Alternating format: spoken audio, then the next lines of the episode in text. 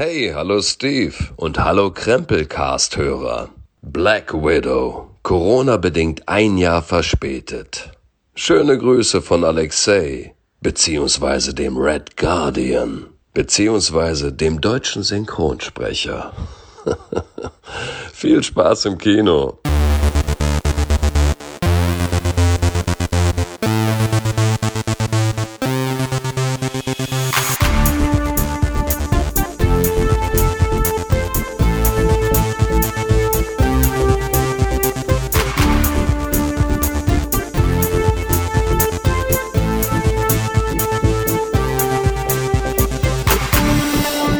Und damit auch von mir herzlich willkommen zu Krempelcast Folge 81. Mein Name ist Steve Buchter, ich begrüße euch und ihr habt es gerade eben schon vom Red Guardian höchstpersönlich vernommen, worum es in dieser Folge gehen soll. Zunächst ein dickes Dankeschön und ganz lieben Gruß an Peter Flechtner, Schauspieler und Synchronsprecher, der hier dieses Grußwort beigesteuert hat.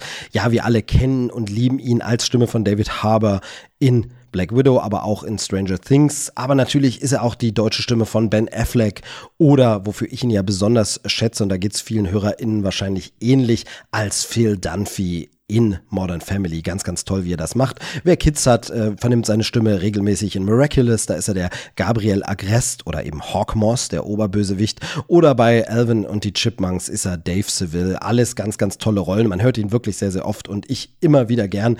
Er ist äh, wandlungsfähig, er macht das toll und äh, eben als Red Guardian ist er bei Black Widow dabei. Deshalb passt es. Er hat es schon angesprochen und äh, ja, witzigerweise hat dieser Podcast eine Verbindung zu Black Widow noch auf anderer Ebene. Er kommt ein bisschen später, als ich eigentlich geplant hatte, krankheitsbedingt. Jetzt ist es keine Pandemie, aber man hört es wahrscheinlich noch ein wenig. Ich äh, war doch etwas stärker erkältet, musste daher später aufnehmen und deshalb verschob sich der Release des Podcasts. Aber zum Glück sind wir trotzdem noch äh, rechtzeitig vor dem Kinostart. Ja, es gibt einen Kinostart, aber ich habe den Film nicht im Kino gesehen. Äh, der Reihe nach fangen wir mal an. Ich konnte den Film digital als Screener sehen. Hier nochmal Danke an die Agentur, die es ermöglicht hat und an Disney natürlich äh, Deutschland, die das das gemacht haben, dass man den Film eben auch ansehen konnte, wenn man keine Möglichkeit hat, ins Kino zur Pressevorführung zu gehen. Denn das kommt äh, für mich momentan aus diversen Gründen noch nicht in Frage. Vielleicht thematisieren wir das demnächst nochmal irgendwann im Krempelcast. Ich habe auf Twitter mich dazu schon ein bisschen größer geäußert, habe da sehr, sehr äh, interessante und spannende und sachliche, gute Rückmeldungen bekommen. Es gibt viele Leute, die sehen das ähnlich. Es gibt Leute, die sagen, nee, Kino muss jetzt sein, auf jeden Fall. Und ich kann alle Sichtweisen verstehen und es gibt da sicherlich verschiedene Standpunkte. Ähm, äh, ich fand das sehr, sehr anregend, sich da mal auszutauschen. Also schaut da gerne mal auf Twitter nach, Movie Steve B. Da findet ihr die Diskussion noch. Jede jedenfalls macht man bei diesem Film Black Widow jetzt etwas, was eben Leuten wie mir dann eben doch äh, ja entgegenkommt. Der Film startet nicht nur im Kino, ja, Kinos sind wieder offen und man kann teilweise wieder ins Kino gehen. Da startet er am 8. Juli, aber bereits am 9. Juli kommt dieser Film auch ins Streaming bei Disney Plus hier mit diesem VIP-Zugang. Das kennen wir schon von anderen Filmen, unter anderem Cruella hatte das. Da bezahlt man also nochmal 21,99 Euro und kann dann den Film so oft wie man will in seinem Disney Plus Account, den man eben vorher schon haben muss, nochmal angucken. Ich werde diese Option dann nutzen, um mir den Film nochmal anzuschauen. Ich habe die ganzen letzten MCU-Filme auch immer mehrfach geschaut. Also für mich war das immer so Pressevorführung, dann unbedingt zum Start nochmal im Kino. Hier werde ich es wieder so machen, nicht ins Kino. Es findet dann eben im Heimkino statt, aber ich werde es genauso machen mir den Film eben dann nochmal zulegen und nochmal angucken und da freue ich mich auch schon drauf. Aber jetzt, wie gesagt, erstmal habe ich ihn als digitalen Screener gesehen, so konnte ich ihn gucken, ohne ins Kino zu müssen. Wie gesagt, eine Debatte, die man an anderer Stelle nochmal größer führen kann. Heute soll es nur ganz kurz, schnell und schmerzlos um Black Widow gehen. Ich möchte unbedingt was dazu machen. Ich wollte unbedingt was dazu bringen, denn es ist ja dem einen oder anderen so ein bisschen bekannt, dass das MCU so mein Schwerpunktthema momentan in der Berichterstattung ist. Ähm, da habe ich Artikel dazu online, da mache ich immer wieder Podcasts. Die meist abgerufene Folge dieses Podcasts oder Folgen, da geht es um das MCU und äh, das gesamte Marvel Studios, ja, Vermächtnis, was da inzwischen aufgebaut wurde. Und deshalb wollte ich natürlich zu Black Widow was machen und wollte jetzt auch nicht warten, bis die nächste reguläre Krempel Podcast-Folge kommt, wo man es dann mit mehreren Themen vielleicht abhandelt, dann habe ich gedacht, da mache ich wieder so eine kurz Review-Folge. Die gibt's jetzt, heute von mir mal allein gesprochen. Äh, wie immer gilt, ich werde so mild spoilern. Ne? Also wenn ihr gar nichts über den Film wirklich wissen wollt, dann müsst ihr jetzt abschalten. Bitte trotzdem runterladen. Die Folge habt ihr ja schon gemacht. Äh, und hört sie dann eben nach dem Kinobesuch oder nach dem Streaming an. Ich bleib aber bei milden Spoilern. Also ich werde keine Plotpoints des Films verraten, wo ihr dann plötzlich sagt, ach, was hätte ich ja gar nicht gerechnet, dass da am Ende Howard the Duck auftaucht. Ups, jetzt habe ich es gesagt. Nein, natürlich nur ein kleiner Spaß. Ähm, also milde Spoiler wird es geben, aber nichts, was den Spaß am Film verderben sollte, was ja eigentlich die wörtliche Übersetzung ist. Ähm, Black Widow, ich möchte über diesen Film sprechen, wie gesagt, am 8. bzw. 9. Juli 2021 startet er. Ein Film von Regisseurin Kate Shortland. Es ist der 24. Film im MCU und äh, ja, tatsächlich seit zwei Jahren der erste MCU-Film, der jetzt wieder startet, der ins Kino kommt, der überhaupt rauskommt. Und äh, das äh, war für mich schon was Besonderes. Also es war für mich auch eine, eine gro große Freude, dass ich ihn jetzt digital sehen konnte, weil wie gesagt, für mich wäre jetzt ein Kinobesuch nicht in Frage gekommen und deshalb äh, war es natürlich so wie, oh Gott, das wäre jetzt der erste MCU-Film, den du nicht siehst zum Release, wo du ein bisschen warten musst oder nicht vor Release, dann eventuell Spoilergefahr läufst, nichts dazu machen kannst vorab, ähm, was ja ein bisschen schade ist, wenn man dafür auch ein bisschen bekannt ist, dass man sich dazu äußert und von Leuten gefragt wird. Deshalb äh, war es natürlich schön, dass es so geklappt hat, aber ähm, es wird jetzt so bleiben, es ist der erste MCU-Film für mich, den ich nicht im Kino sehe, nicht im Kino sehen kann. Ähm, das ist schade, aber ähm, er ist trotzdem da und er wirkt natürlich im Heimkino äh, mit Beamer dann trotzdem äh, genauso stark wie auf der Leinwand, vielleicht anders, auf eine andere Art.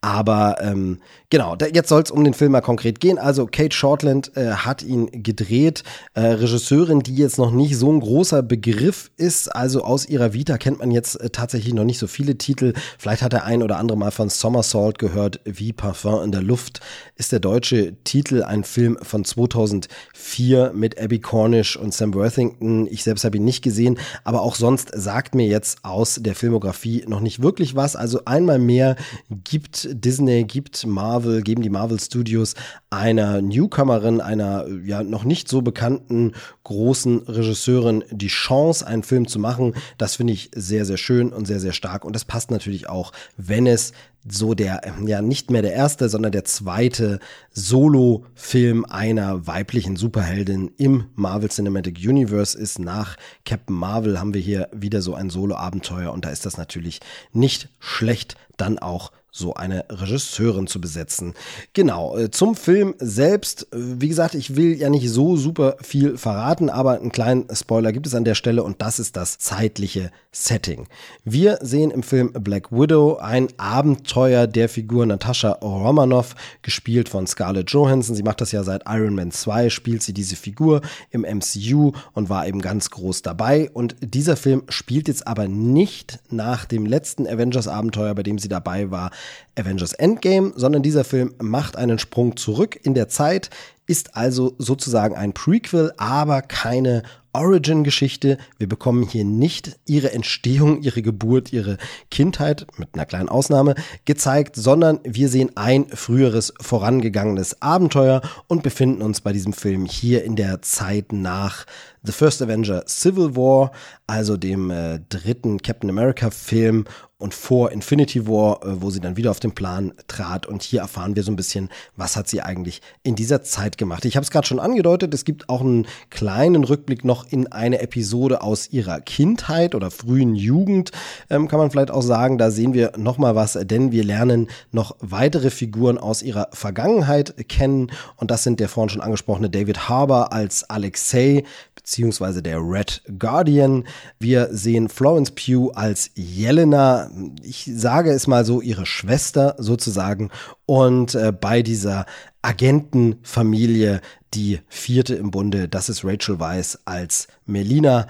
Diese sehen wir auch und auf die trifft sie dann quasi wieder und äh, es geht so ein bisschen darum, ähm, ja, um eine Art Familienwiederzusammenführung einer dysfunktionalen Familie, die gar keine wirkliche Familie ist, sondern eben untergetauchte Agenten. Und bisher konnte Black Widow immer im Zusammenspiel mit irgendwelchen anderen Marvel-Helden agieren, eben sei es Iron Man, seien es dann die anderen Avengers, Captain America, wir erinnern uns an zum Beispiel Captain America Winter Soldier, wo sie ja ganz, ganz äh, tolle Paarung abgibt zusammen mit Chris Evans in diesem Film. Aber hier ist sie auf sich allein gestellt und hat nur diese ja, Ersatzfamilie, die dysfunktional ist und muss sich mit denen behaupten. Ähm, es geht darum, dass alte Rechnungen beglichen werden müssen. Ich lasse es jetzt mal so schwammig.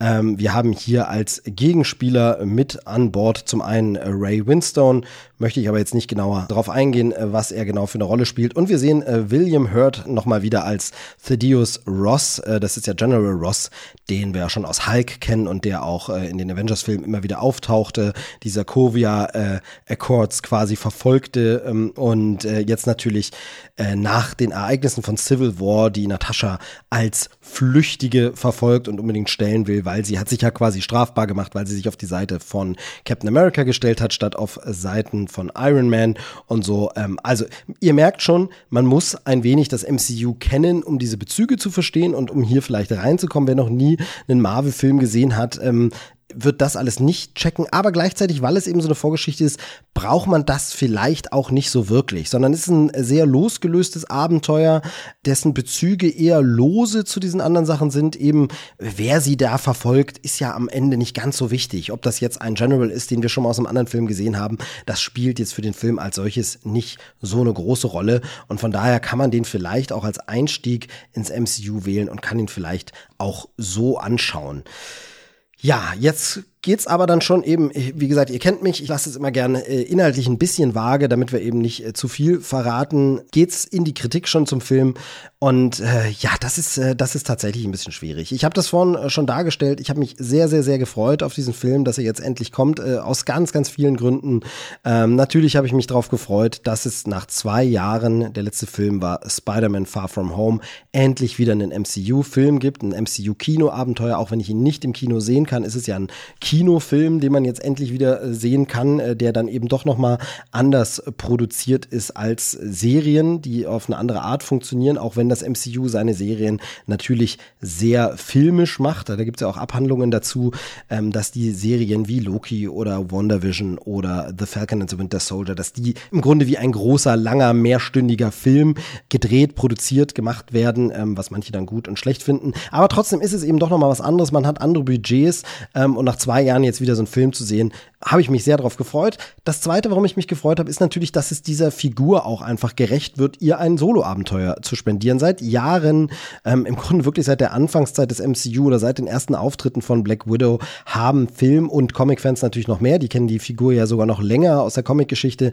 äh, eigentlich immer wieder gefordert, Kevin Feige oder MCU oder Disney oder Marvel oder wer auch immer, gebt uns einen Black Widow Solo-Film. Diese Figur hat es eigentlich verdient, dass wir sie mal einzeln kennenlernen, dass wir ein bisschen was über sie erfahren, ein bisschen was sehen, was sie denn so vorher gemacht hat. Und Scarlett Johansson, die diese Figur so wahnsinnig toll äh, ausgefüllt hat und auch so wahnsinnig facettenreich dargestellt hat. Und das bezieht sich nicht nur auf unterschiedliche Frisuren, sondern wirklich auf unterschiedliche Charakterzüge.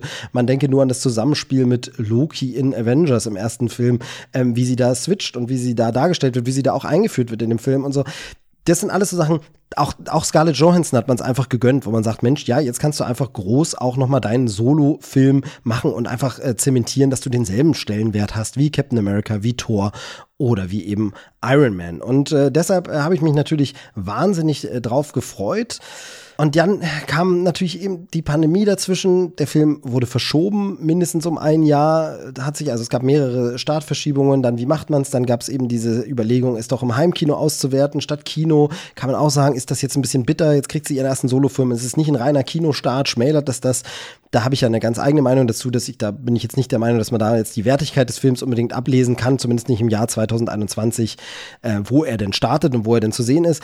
Aber das kam dazwischen. Aber insgesamt muss man einfach sagen, und das ist mein erstes Fazit zum Film, er kommt im Grunde fünf Jahre zu spät. Und das eben auch ohne Corona zu berücksichtigen oder berücksichtigen wir meinetwegen, geben wir ihm wegen Corona anderthalb Jahre oder zwei Jahre dazwischen, dann sind es trotzdem noch drei Jahre, die er zu spät kommt. Also ich würde aber sagen, er kommt fünf Jahre zu spät.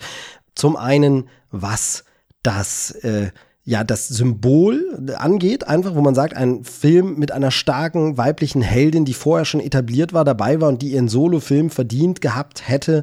Ähm, aber wenn man sich eben anguckt, dass DC inzwischen schon mit einem WandaVision am Start war, dass man sogar eine neue Heldin etabliert hat mit Captain Marvel bei Marvel Studios, da muss man einfach sagen, okay, warum erst jetzt? Warum hat es so lange gedauert? Woran habt ihr denn gezögert? Ihr hattet einen Superstar wie Scarlett Johansson, die ja wirklich schon lange, lange renommiert ist. Natürlich war sie da noch keine Oscar-Gewinnerin, aber sie ist lange anerkannt und renommiert. Ihr hättet schon längst sagen können, die kann auch solo so einen Film wuppen.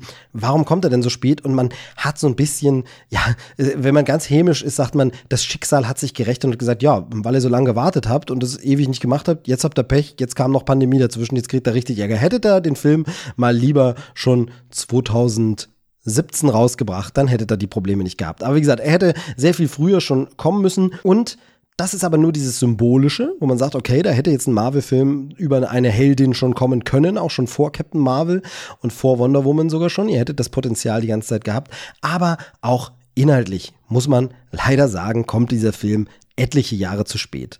Denn zum einen ist es eben eine Vorgeschichte und ihr kennt meine Vorbehalte gegenüber Prequel, wenn ihr diese Sendung öfter hört. Das sage ich auch irgendwie jedes Mal in jeder Folge. Aber es ist einfach so, Prequels haben Probleme, weil bestimmte Dinge natürlich einfach vorhersehbar sind. Es ist einfach vorher klar, wer kann sterben, wer kann nicht sterben. Und nicht nur sterben, es geht ja nicht immer nur um Leben und Tod. Bei einem normalen Actionfilm mit meinem Helden gehe ich jetzt auch erstmal nicht davon aus, dass er stirbt. Aber auch bestimmte Verwicklungen und Entscheidungen weiß ich halt, naja, das kann ja nicht passieren passieren, weil später soll das und das passieren.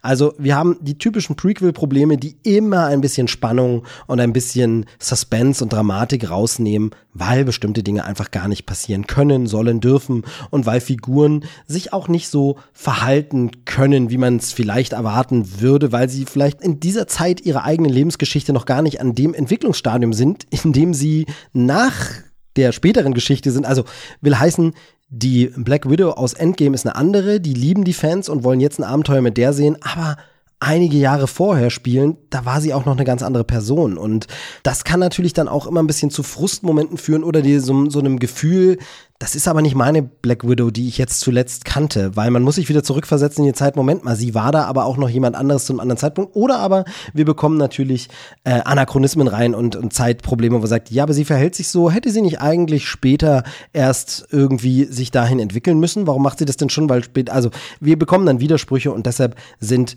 Prequels natürlich immer ein Problem und äh, das kommt. Aber es geht auch nicht nur um die Prequel-Problematik, dass der Film jetzt eben zu spät kommt, weil zu viel schon wieder passiert ist und wäre er direkt nach Civil War gekommen, wäre er kein Prequel gewesen, dann hätte man es vielleicht so machen können, sondern es geht natürlich auch darum, was im MCU inzwischen passiert ist, wie dramatische Dinge wir schon erlebt haben, was für Sachen wir gesehen haben, was für eine Bedrohung, ne? Ich, Thanos ist ja jetzt nur mal ein äh, dahingeworfener Name, aber was einfach alles noch so passiert, wo man sagen muss, ja, okay, dagegen ist jetzt aber das, womit sie es in diesem Film zu tun hat, die Herausforderung, die Gefahr, die Bedrohung, mehr oder weniger lächerlich oder unbedrohlich oder ungefährlich und mehr oder weniger keine wirkliche Bedrohung. Die Welt steht nie auf dem Spiel. Ihre eigene kleine Welt vielleicht, aber die ist nach Civil War ja sowieso zerrüttelt.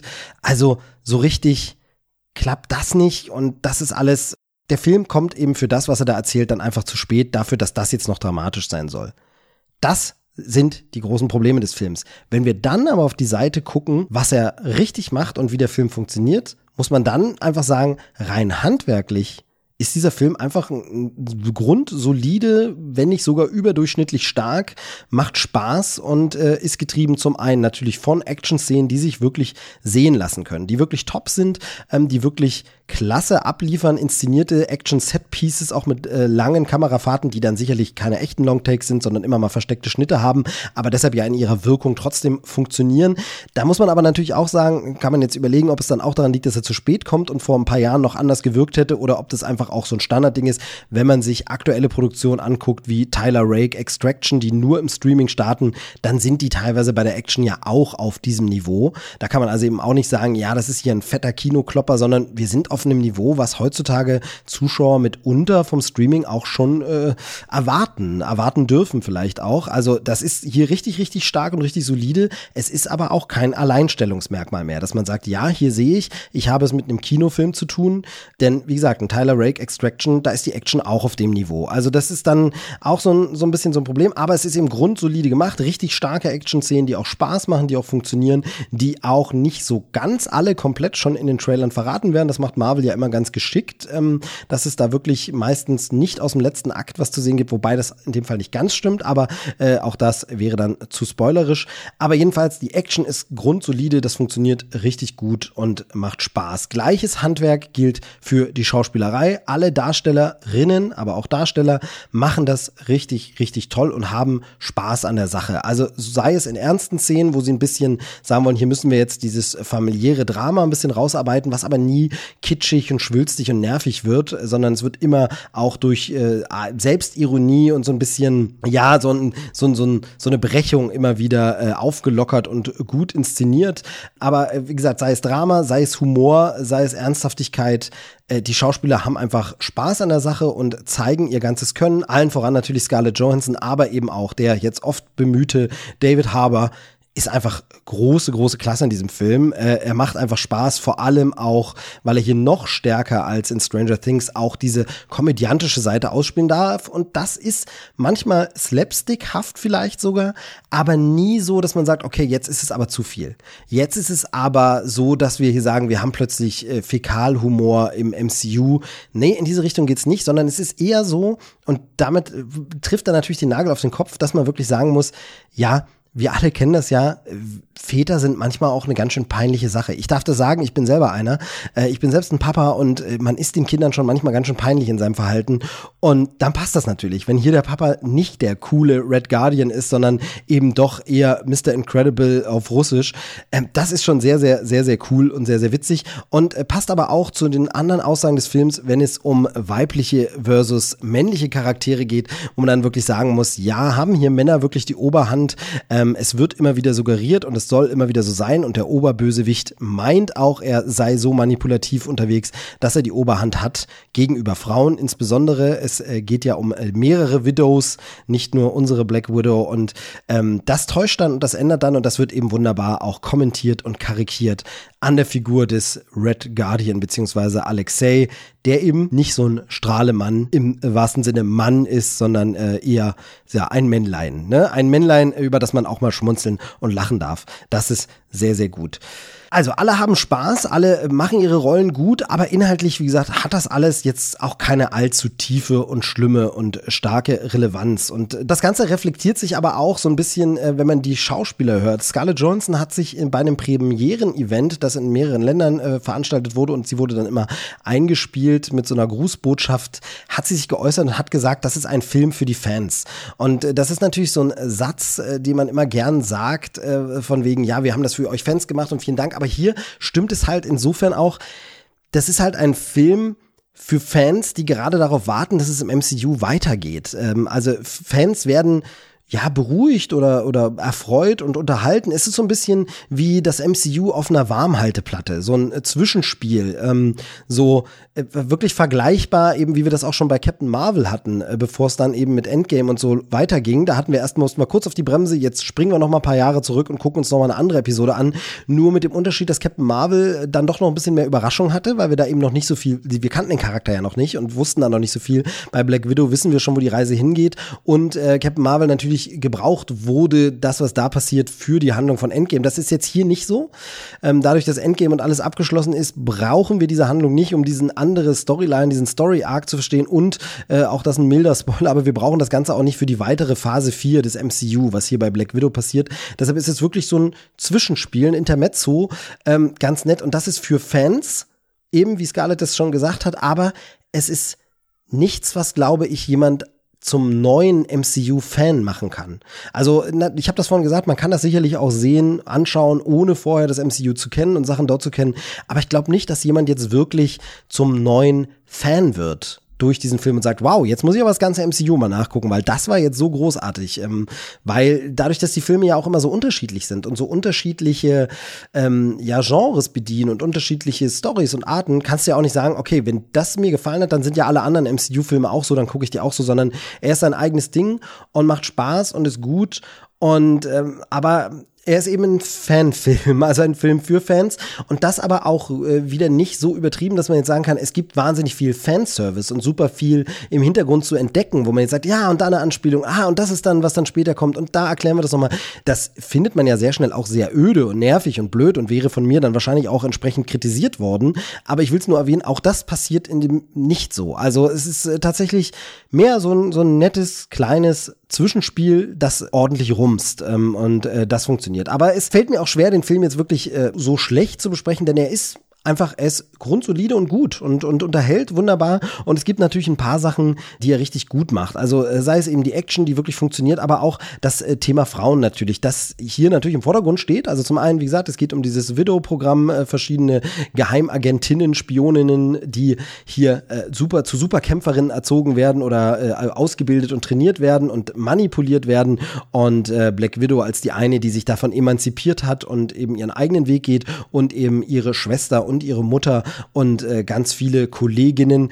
Und äh, das ist natürlich spannend und äh, funktioniert, weil es natürlich zeitgemäß ist und man es an heute anpassen kann. Und das äh, zeigt sich dann auch in bestimmten Szenen, die dann mal anders und frisch sind, wenn dann zum Beispiel wirklich auf eine gute Art und Weise das Thema Reproduktionsorgane angesprochen wird. Äh, detaillierter will ich da jetzt mal nicht drauf eingehen, um es eben nicht zu verraten, aber wo man sagt, okay, ja, okay, da, da verstehe ich auch so ein bisschen die äh, feministische Botschaft in diesem Film und sehe das, ähm, das funktioniert und ist sehr gut gut, aber eben die Gesamtstory ist so ein bisschen, ja, egal, sage ich mal. Und da ist es einfach äh, so ein bisschen auch da wieder bei diesem, wir sind fünf Jahre zu spät.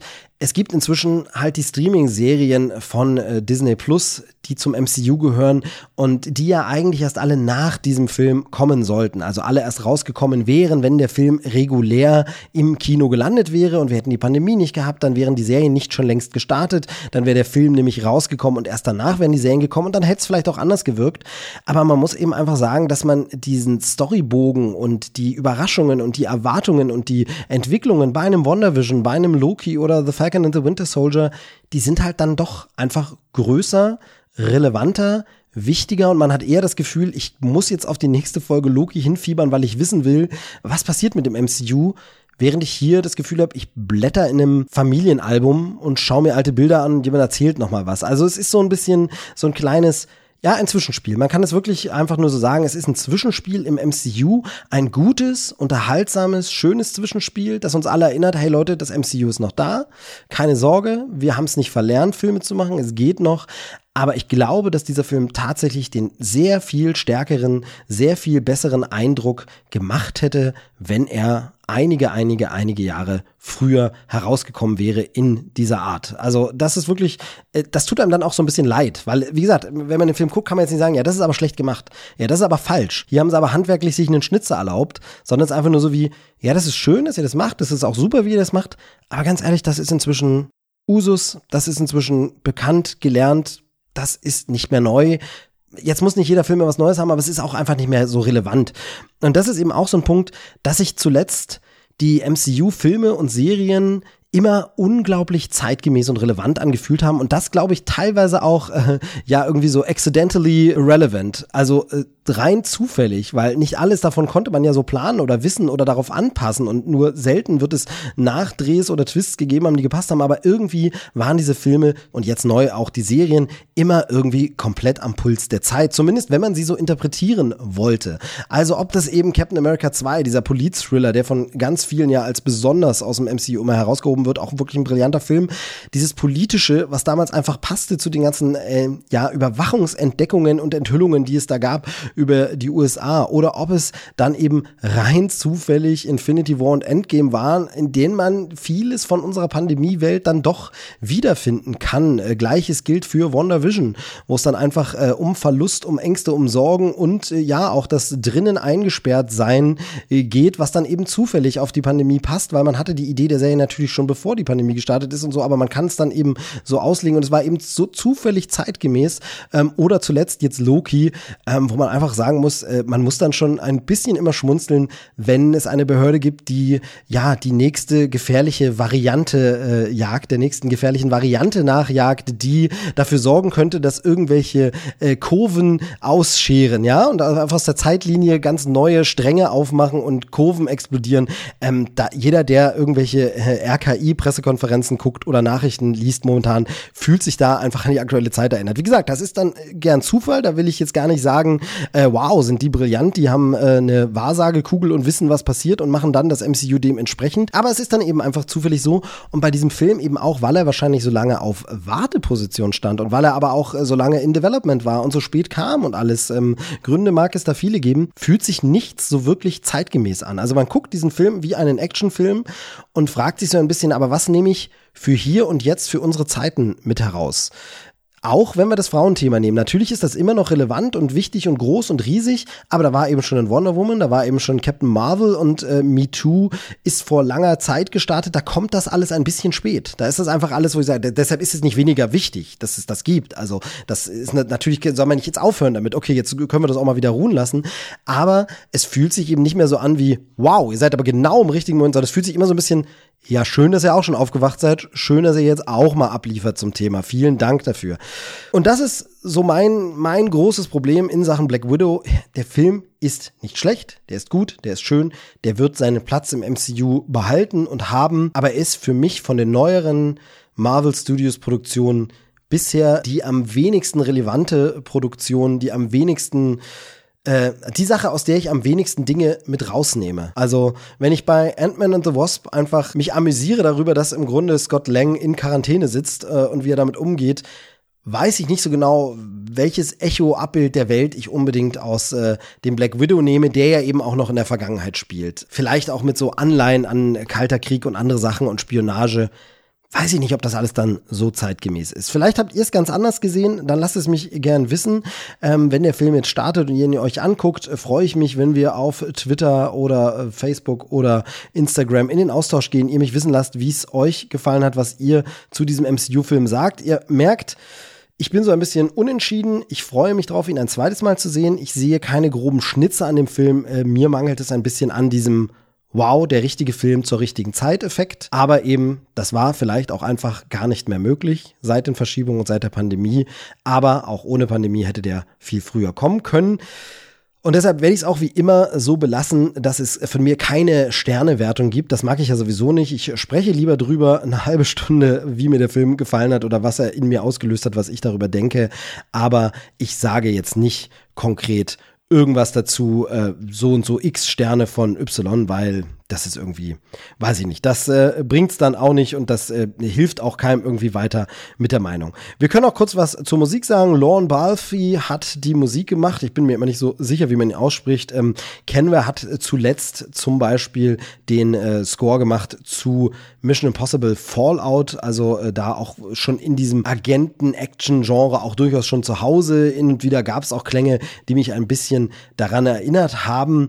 Äh, es ist so, dass äh, ich gelesen hatte, dieser Film sei ja so ein bisschen Mission Impossible trifft Bond und so. Ich muss sagen, Mission Impossible, die aktuelle Reihe gebe ich, mag stimmen. Bond sehe ich da tatsächlich gar nicht, außer dass es um Agenten geht, aber das ist eine ganz andere Art. Ich sehe da tatsächlich nicht wirklich Reflexion zu Bond. Da sehe ich tatsächlich schon eher sowas wie Atomic Blonde, was sich hier wiederfindet oder vielleicht noch Salt oder so. Mit dem Unterschied zum Beispiel, wenn man einen Film wie Salt sieht äh, mit Angelina Jolie, da ist es eben immer noch so, du hast diese starke Kämpfe Kämpferin, ist jetzt eine Weile her, dass ich ihn gesehen habe, aber wenn ich so richtig erinnere, du hast zwar diese starke Agentenkämpferin, Doppelagentin, was auch immer, aber die sehr, sehr viele im Umfeld um sie herum sind trotzdem immer noch männliche Gegenspieler, Handlanger, Bösewichte, während es hier wirklich so ist, die meisten Protagonisten, die meisten Charaktere, die meisten Antagonisten, die meisten Figuren sind einfach tatsächlich Frauen. Das ist natürlich sehr cool und sehr löblich, weil es dann auch nicht immer nur zwangsweise so verhandelt wird, dass das jetzt so wichtig ist, sondern ja, warum klar, sollen die Gewehrschützen, die irgendwo sich verstecken und den Agent abschießen wollen oder die auflauernden Schergen, die äh, sich prügeln, warum sollen das nicht auch alles Frauen einfach sein? Und es muss nicht extra thematisiert werden. Also, das funktioniert hier dann schon ganz gut. Da macht er dann doch den Step. Aber das hätte, wie gesagt, auch schon vor fünf Jahren funktioniert. Okay, also, das äh, jetzt mein kurzer Abriss zu Black Widow. Ich hoffe, es hat euch ein bisschen gefallen zu hören, was ich zu dem Film sage.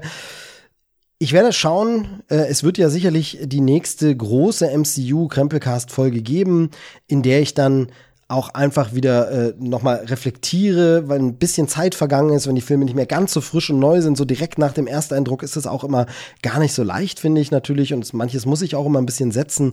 Ähm, aber da werde ich den Film dann auch nochmal einordnen und dann werden wir auch sehen, wie er im Gesamtwerk so da ist und wie er nach einer zweiten Sichtung und so. Da freue ich mich schon sehr drauf. Ich würde trotzdem an dieser Stelle eine Empfehlung aussprechen, auf jeden Fall. Für Black Widow, ein guter Film, lohnt sich allein für Scarlett Johansson, für Florence Pugh, die ja absolut im Kommen ist, äh, die ja so, so einen richtigen, ja, sagen wir mal, steilen Weg nach oben hingelegt hat und dann ein bisschen abgebremst wurde, auch durch die Pandemie. Also sie hatte ja in Midsommer groß auf sich aufmerksam gemacht, war dann in Little Women und dann hat man gedacht, jetzt mit Black Widow, jetzt startet sie Blockbuster-mäßig auch noch durch. Aber äh, dann kam eben erstmal ein kleiner Stop rein. Aber ich glaube, von der werden wir noch viel, viel sehen. Das macht sich hier richtig toll. David Harbour, wie gesagt, ein bisschen ein Scene-Stealer zum Teil. Ähm, und auch ansonsten gab es noch einen überraschenden äh, Auftritt, der nicht so überraschend ist, weil er im Vorspann bei den Credits und wenn ihr so jemand seid wie ich, der das immer alles mitliest, dann äh, ja in Anführungsstrichen gespoilert war, aber so ein bisschen was vorweggegeben hat, das erinnerte mich dann wieder so ein bisschen an alte Serien. Da kannte man das auch, dass der es ist kein Gaststar in dem Sinne, aber es ist eine Darstellerin, von der ich persönlich gar nicht mitbekommen hatte, dass sie dabei ist. Sie steht aber im Vorspann in den Credits einfach da. Da habe ich gedacht, ach, die spielt mit und als dann, das kennt man ja dann, wenn dann zu bestimmten Zeiten irgendjemand noch nicht aufgetaucht ist, dann kann man sich bestimmte Sachen schon zusammenreimen. Ähm, Wenn es euch da so geht wie mir, dann äh, lest lieber die Credits nicht mit. Ähm, ich kenne andere Leute, die sagen, ach, ist mir gar nicht aufgefallen. Merke ich nicht. Das muss man immer so ein bisschen für sich abwägen. Ich bin da auch ein bisschen sehr, sehr ja, sensibel, aber gleichzeitig muss man sagen, die Filmemacher haben ja das auch so entschieden, denjenigen zu kreditieren und zu benennen. Also soll es dann vielleicht auch gar nicht so eine große Überraschung sein und ist dann vielleicht auch total naheliegend. Genau. So, also jetzt, bevor ich mich wieder verzettele und noch ganz viele neue Sätze und Gedankengänge jetzt wieder anfange, sage ich, machen wir an der Stelle Schluss. Das ist mein Eindruck zu Black Widow. Ich bin sehr gespannt, wie der Film so ankommt bei euch, bei den HörerInnen bei den Kritikerinnen, bei den Freunden, Freundinnen bei mir im Umfeld direkt. Ähm, da haben ihn noch nicht so viele gesehen. Also schauen wir mal, ob ich jetzt zu gnädig war oder ob ich zu böse war oder ich bin sehr, sehr gespannt. Momentan kann ich da nicht so richtig einen Reim drauf machen, weil es ist kein schlechter Film, der aber vielleicht zum schlechten Zeitpunkt kommt. Äh, und damit entlasse ich euch. Das war Black Widow. Wir hören uns dann äh, zur nächsten regulären Krempelcast-Folge. Dann hoffentlich wieder weniger verschnupft und erkältet. Äh, seht es mir nach. Vielen Dank fürs Zuhören. Tschüss, sagt der Movie Steve. Du weißt nicht alles über mich. Die Avengers waren nicht meine erste Familie. Irgendwann muss man sich entscheiden. Willst du sein, wie die Welt dich sieht?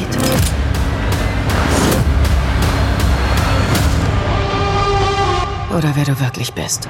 Black Widow.